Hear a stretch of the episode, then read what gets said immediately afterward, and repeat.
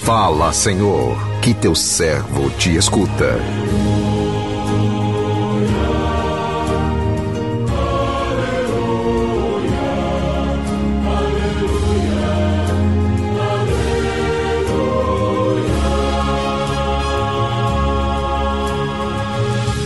O Senhor esteja convosco, Ele está no meio de nós.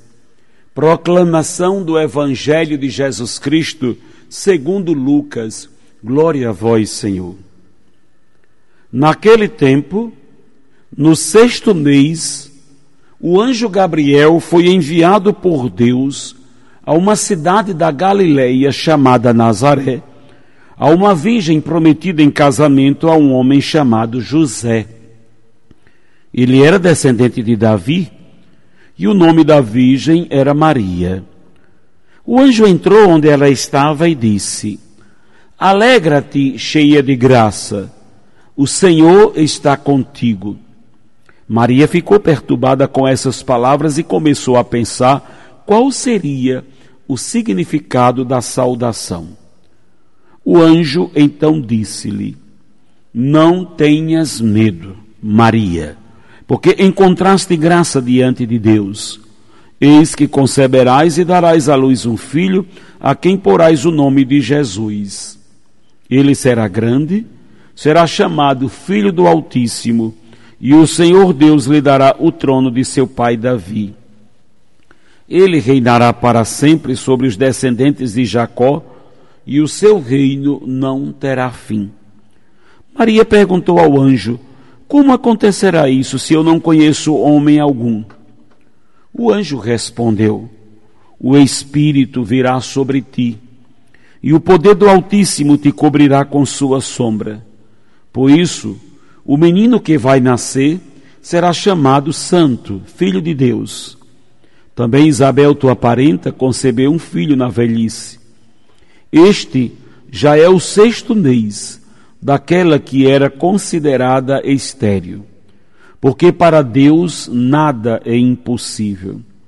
Maria então disse: Eis aqui a serva do Senhor, faça-se em mim segundo a tua palavra. E o anjo retirou-se. Palavra da salvação, glória a vós, Senhor.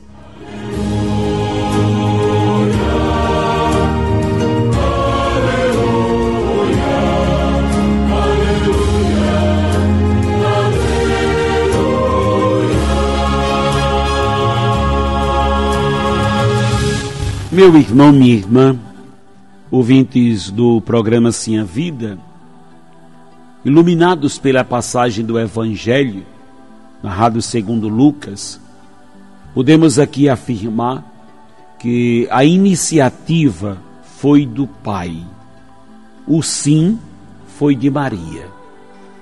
Foi o sim que marcou o início da nossa redenção que mudou a história da humanidade corrompida pelo pecado. Maria participou ativamente da história da salvação como nossa corredentora. Ela esteve o tempo todo ao lado de Jesus, apoiando-o em tudo. O evangelho que a liturgia de hoje nos apresenta nos convida a mergulharmos no mistério da encarnação e deixar Jesus entrar na nossa vida como Maria deixou ele entrar na vida dela. O projeto de Deus em favor da humanidade começou a se desenvolver a partir da saudação do anjo a uma humilde jovenzinha de Nazaré, um povoado entre as montanhas da Galileia. E na sua simplicidade, Maria estava longe de compreender o projeto de Deus a se realizar através dela. Tudo que fora anunciado pelo anjo era grande demais para o seu entendimento. Mas mesmo assim, ela não hesitou em dar o seu sim a Deus. Todas as incertezas de Maria deram lugar à certeza. Quando o anjo lhe revela a promessa de Deus de que o Espírito Santo lhe daria total assistência no mistério da encarnação, confiante de que o Espírito Santo lhe daria a força necessária para que ela pudesse levar em frente a missão que o Pai lhes confiara, Maria abraçou por inteiro o projeto de Deus. E com o sim de Maria, abriram-se as cortinas de um novo tempo. O sonho de Deus tornou possível. iniciou-se a construção de um novo reino, um reino de amor, de justiça e de paz. A mais bela forma de agradecermos a Deus por tamanho amor é responder ao seu chamado com o sim de Maria. Um sim que não fique somente na palavra, mas que a exemplo de Maria nos coloque a serviço do reino. Para dizer sim a Deus, não precisamos saber exatamente o que Ele quer de nós. Basta nos entregarmos a Ele como servos, como fez Maria. Eis aqui o servo do Senhor. Faça-se em mim, segundo a tua vontade. Com Maria e como Maria, apresentamos-nos a, a Deus com o firme propósito de dar a Ele o nosso sim, um sim de fidelidade no seu projeto de vida nova, anunciado por Deus. Com o seu exemplo, Maria nos ensina um jeito simples de sermos de Deus, sendo inteiros no amor. Ela foi inteira no amor ao, ao realizar a vontade de Deus, abrindo mão de todos os seus projetos pessoais para viver o projeto de Deus. A oração proferida pelo anjo, do encontro com aquela que geraria o Filho de Deus, ainda hoje está na boca, no coração de todos aqueles que veem em Maria a ternura materna do Pai. Meu irmão, minha irmã, olhemos para a Virgem Maria, porque ela é para nós um referencial de vida, de seguimento a Jesus. Ela é a primeira discípula do seu próprio filho e ela o segue na graça. É por isso que a primeira agraciada é a primeira a ser salva, a primeira redimida, em vista daquilo que a vida do seu filho para ela está reservada e preservada a graça que outrora tivera Eva de ser concebida e criada sem a marca do pecado, sem a inclinação do pecado. Graça sublime, mas que responsabilidade tem ela? Por isso, Maria tem seus olhos fixos no Senhor, e do Senhor ela não tira o seu olhar para permanecer na graça. Alguém podia perguntar, mas Maria poderia ter pecado? É claro. Ela tem, tinha liberdade, ela tinha vontade própria, era mulher, como qualquer outra mulher, criatura de Deus, como é cada um de nós, criaturas de Deus. Sobre ela um desígnio, uma responsabilidade, como todo mundo nessa vida tem, um desígnio, tem uma responsabilidade, tem uma missão. Alguns assumem, e assumem com a vida, assumem com dedicação, e outros negligenciam a sua missão. Se olharmos para a quantidade de pais que negligenciam a graça da paternidade ou da maternidade, a responsabilidade diante da missão, entendemos por que o mundo está como está. É por isso que Maria é para nós referencial é escola, é vida. Porque de Deus recebeu a graça e a graça que recebeu cuidou, se responsabilizou.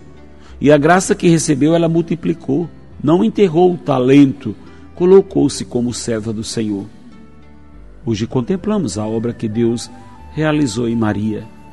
Ela não só foi concebida sem pecado, mas permaneceu na graça de preservar-se do pecado no mundo em que vivemos, onde os pecados se multiplicam e se dilaceram, no mundo em que vivemos, onde pecar é moda, no mundo em que vivemos, onde as pessoas ensinam a fazer o que é errado, no mundo em que estamos, onde se tem tanta propaganda para toda espécie de mal, precisamos nos voltar para os exemplos, os referenciais que a graça de Deus nos dá. E hoje nós olhamos para o exemplo, para a escola que é Maria, que Maria é. Não pense que ela levou uma vida fácil. Ela era uma privilegiada, era uma agraciada, não tenha dúvida. Mas ela lutou, permanecer na graça, porque ninguém permanece na graça, ninguém é fiel à missão que é recebida se não luta por isso, se não se desdobra. Ninguém é fiel a Deus se tirar dele o seu olhar. E ela permaneceu fixa no olhar para o Senhor. E por isso Deus a agraciou sempre mais. Ela é a mãe do Divino Salvador e correspondeu a tamanha graça. Ajude-nos, Virgem Maria. Ajude-nos, Mãe concebida, sem pecado, a tornar nossa vida sem pecado, a caminharmos no caminho da graça, a seguirmos o seu exemplo. Tu és seta, tu és seta que nos indica o caminho do céu, o caminho que tu percorreu, ó Virgem Maria. É o caminho que nós também queremos e precisamos percorrer. Amém. Fala, Senhor, que teu servo te escuta.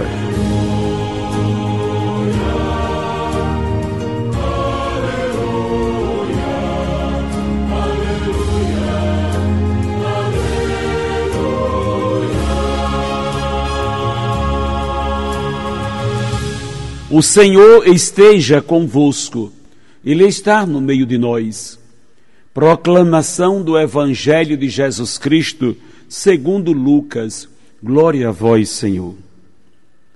Naquele tempo, no sexto mês, o anjo Gabriel foi enviado por Deus a uma cidade da Galileia chamada Nazaré, a uma virgem prometida em casamento a um homem chamado José. Ele era descendente de Davi e o nome da virgem era Maria. O anjo entrou onde ela estava e disse: Alegra-te, cheia de graça, o Senhor está contigo. Maria ficou perturbada com essas palavras e começou a pensar qual seria o significado da saudação. O anjo então disse-lhe: Não tenhas medo, Maria porque encontraste graça diante de Deus. Eis que conceberás e darás à luz um filho, a quem porás o nome de Jesus. Ele será grande, será chamado Filho do Altíssimo, e o Senhor Deus lhe dará o trono de seu pai Davi. Ele reinará para sempre sobre os descendentes de Jacó, e o seu reino não terá fim. Maria perguntou ao anjo: como acontecerá isso se eu não conheço homem algum? O anjo respondeu: O Espírito virá sobre ti, e o poder do Altíssimo te cobrirá com sua sombra. Por isso, o menino que vai nascer será chamado Santo, Filho de Deus. Também Isabel, tua parenta, concebeu um filho na velhice. Este já é o sexto mês daquela que era considerada estéril, porque para Deus nada é impossível. Maria então disse: Eis aqui a serva do Senhor, faça-se em mim segundo a tua palavra. E o anjo retirou-se. Palavra da salvação, glória a vós, Senhor.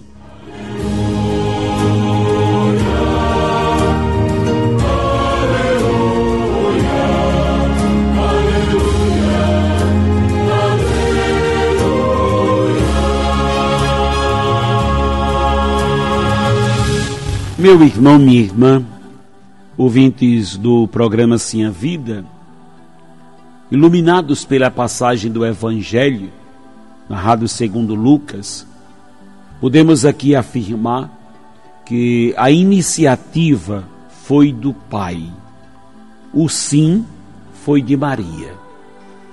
Foi o sim que marcou o início da nossa redenção que mudou a história da humanidade corrompida pelo pecado. Maria participou ativamente da história da salvação como nossa corredentora. Ela esteve o tempo todo ao lado de Jesus, apoiando-o em tudo. O evangelho que a liturgia de hoje nos apresenta nos convida a mergulharmos no mistério da encarnação e deixar Jesus entrar na nossa vida como Maria deixou ele entrar na vida dela. O projeto de Deus em favor da humanidade começou a se desenvolver a partir da saudação do anjo a uma humilde jovenzinha de Nazaré, um povoado entre as montanhas da Galileia. E na sua simplicidade, Maria estava longe de compreender o projeto de Deus a se realizar através dela. Tudo que fora anunciado pelo anjo era grande demais para o seu entendimento. Mas mesmo assim, ela não hesitou em dar o seu sim a Deus. Todas as incertezas de Maria deram lugar à certeza. Quando o anjo lhe revela a promessa de Deus de que o Espírito Santo lhe daria total assistência no mistério da encarnação, confiante de que o Espírito Santo lhe daria a força necessária para que ela pudesse levar em frente a missão que o Pai lhes confiara, Maria abraçou por inteiro o projeto de Deus. E com o sim de Maria, abriram-se as cortinas de um novo tempo. O sonho de Deus tornou possível. Iniciou-se a construção de um novo reino, um reino de amor, de justiça e de paz. A mais bela forma de agradecermos a Deus por tamanho amor é responder ao seu chamado com o sim de Maria. Um sim que não fique somente na palavra, mas que, a exemplo de Maria, nos coloque a serviço do reino. Para dizer sim a Deus, não precisamos saber exatamente o que Ele quer de nós. Basta nos entregarmos a Ele como servos, como fez Maria. Eis aqui o servo do Senhor. Faça-se em mim, segundo a tua vontade. Com Maria e como Maria, apresentamos-nos a, a Deus com o firme propósito de dar a Ele o nosso sim, um sim de fidelidade no seu projeto de vida nova, anunciado por Deus. Com o seu exemplo, Maria nos ensina um jeito simples de sermos de Deus, sendo inteiros no amor. Ela foi inteira no amor ao, ao realizar a vontade de Deus, abrindo mão de todos os seus projetos pessoais para viver o projeto de Deus. A oração proferida pelo anjo, do encontro com aquela que geraria o Filho de Deus, ainda hoje está na boca, no coração de todos aqueles que veem em Maria a ternura materna do Pai. Meu irmão, minha irmã, olhemos para a Virgem Maria, porque ela é para nós um referencial de vida, de seguimento a Jesus. Ela é a primeira discípula do seu próprio filho e ela o segue na graça. É por isso que a primeira agraciada é a primeira a ser salva, a primeira redimida, em vista daquilo que a vida do seu filho para ela está reservada e preservada a graça que outrora tivera Eva de ser concebida e criada sem a marca do pecado, sem a inclinação do pecado. Graça sublime, mas que responsabilidade tem ela?